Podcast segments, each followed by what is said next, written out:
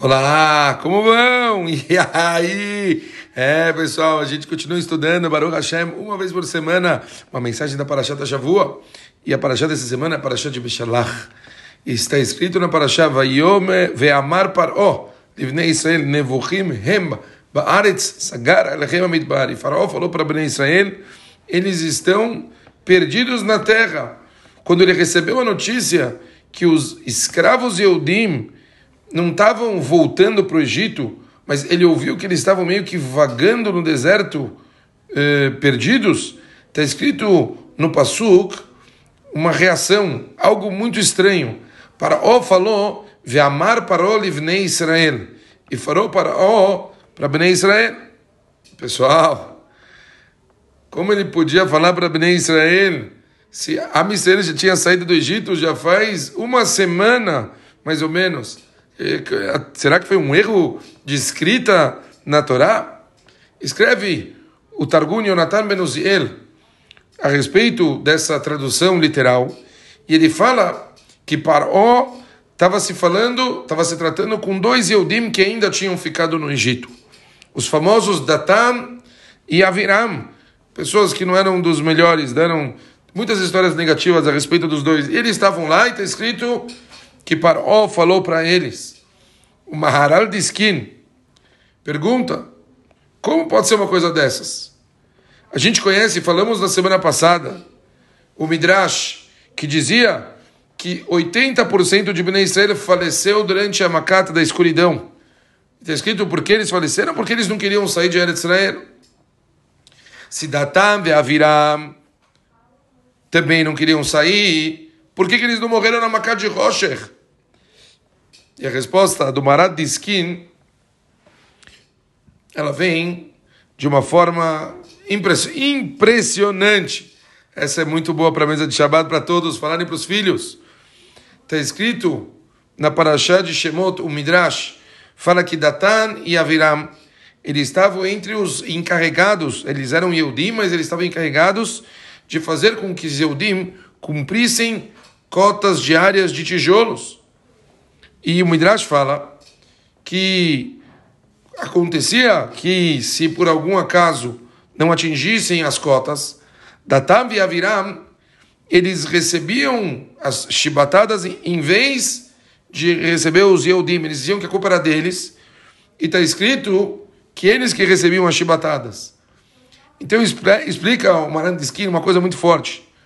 Ele fala, é verdade que Datam e Aviram não queria deixar o Egito, mas qualquer um que tenha empatia suficiente com os outros, a ponto de estar disposto a sofrer para salvar outras pessoas de serem feridos, tem um mérito tão grande que esse mérito salvou eles dois durante a praga da escuridão. Pachuta, então, eles mereceriam morrer, mas eles eram tão bons, ou seja, perdão, não, a palavra não é tão bons, eles foram tão gentis em receberem sobre si, na época da escravidão, as, as eh, chibatadas, em vez dos outros Yehudim, que por mais que tantas coisas erradas eles fizeram, essa bondade verdadeira que eles tinham, fizeram com que eles não morressem na Makat Rocher. Tem uma famosa história que o Rav Shmuel Oibach, ele falou no, no, no, no enterro do Rav Shlomo Zalman Oibach, o pai dele, um dos grandes dolim, já contamos diversas histórias aqui nos nossos shurim, histórias de como o Rav Shlomo Zalman Oibach se preocupava com os outros. Ou no enterro dele, o filho dele, Rav Shmuel Oibach, contou uma história. Ele falou que o Rav Baruch Tam, ele arranjou para o filho dele se casar com a filha de uma pessoa muito, muito rica. Quando as famílias se encontraram para o noivado, a mãe da Kalá, ela percebeu que o Baruch Tam, ele estava incomodado tem alguma coisa de errado com o Shiloh? Ela perguntou que ela estava preocupada. Falou, não, não, não, não. Estou preocupado porque o carregador de água do nosso vilarejo está muito doente. Só o carregador de água no vilarejo era o cara que, yani, se tivesse uma hierarquia, vamos dizer assim, social, era o mais baixo de todos. Ele ganhava a vida dele enchendo o balde de água do rio e carregando para cima para as famílias da aldeia. Realmente era, vamos falar assim, Certeza é uma pessoa naturalmente limitada, de inteligência, muitas vezes só músculos. E está escrito que o, o Baruch estava super preocupado com o bem-estar dele. Como eu não consigo me acalmar e curtir o noivado do meu filho sabendo que uma pessoa está mal?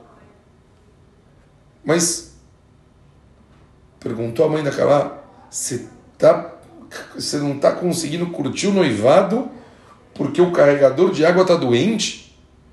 Não é possível que isso é suficientemente importante para te deixar triste no dia do, do noivado da sua filha. Escrito que o Rav Baruch Tam saiu de lá e anunciou que o noivado estava quebrado. Não dava, ele falou, para permitir que, o, que a filha dele noivasse com uma família que não tinha um traço básico de judaísmo, empatia por outras pessoas que estão sofrendo. E a gente entende aqui que o Rav Shlomo Zalman é, para ele era tão importante essa história, porque ele sempre se preocupava com cada um e um, do jeito mais, mais específico, para poder fazer o bem para os outros. Pachut, Maran Diskin fala para gente, a empatia não é estar num traço positivo, ela pode até mesmo proteger uma pessoa da morte para a gente tentar sempre que a gente pode se preocupar com os outros, se esforçar pelos outros, chorar pelos outros, rezar pelos outros, e com isso a gente vai fazer até mesmo bem para nós mesmos. Shabbat Shalom para todos e uma ótima semana. Valeu!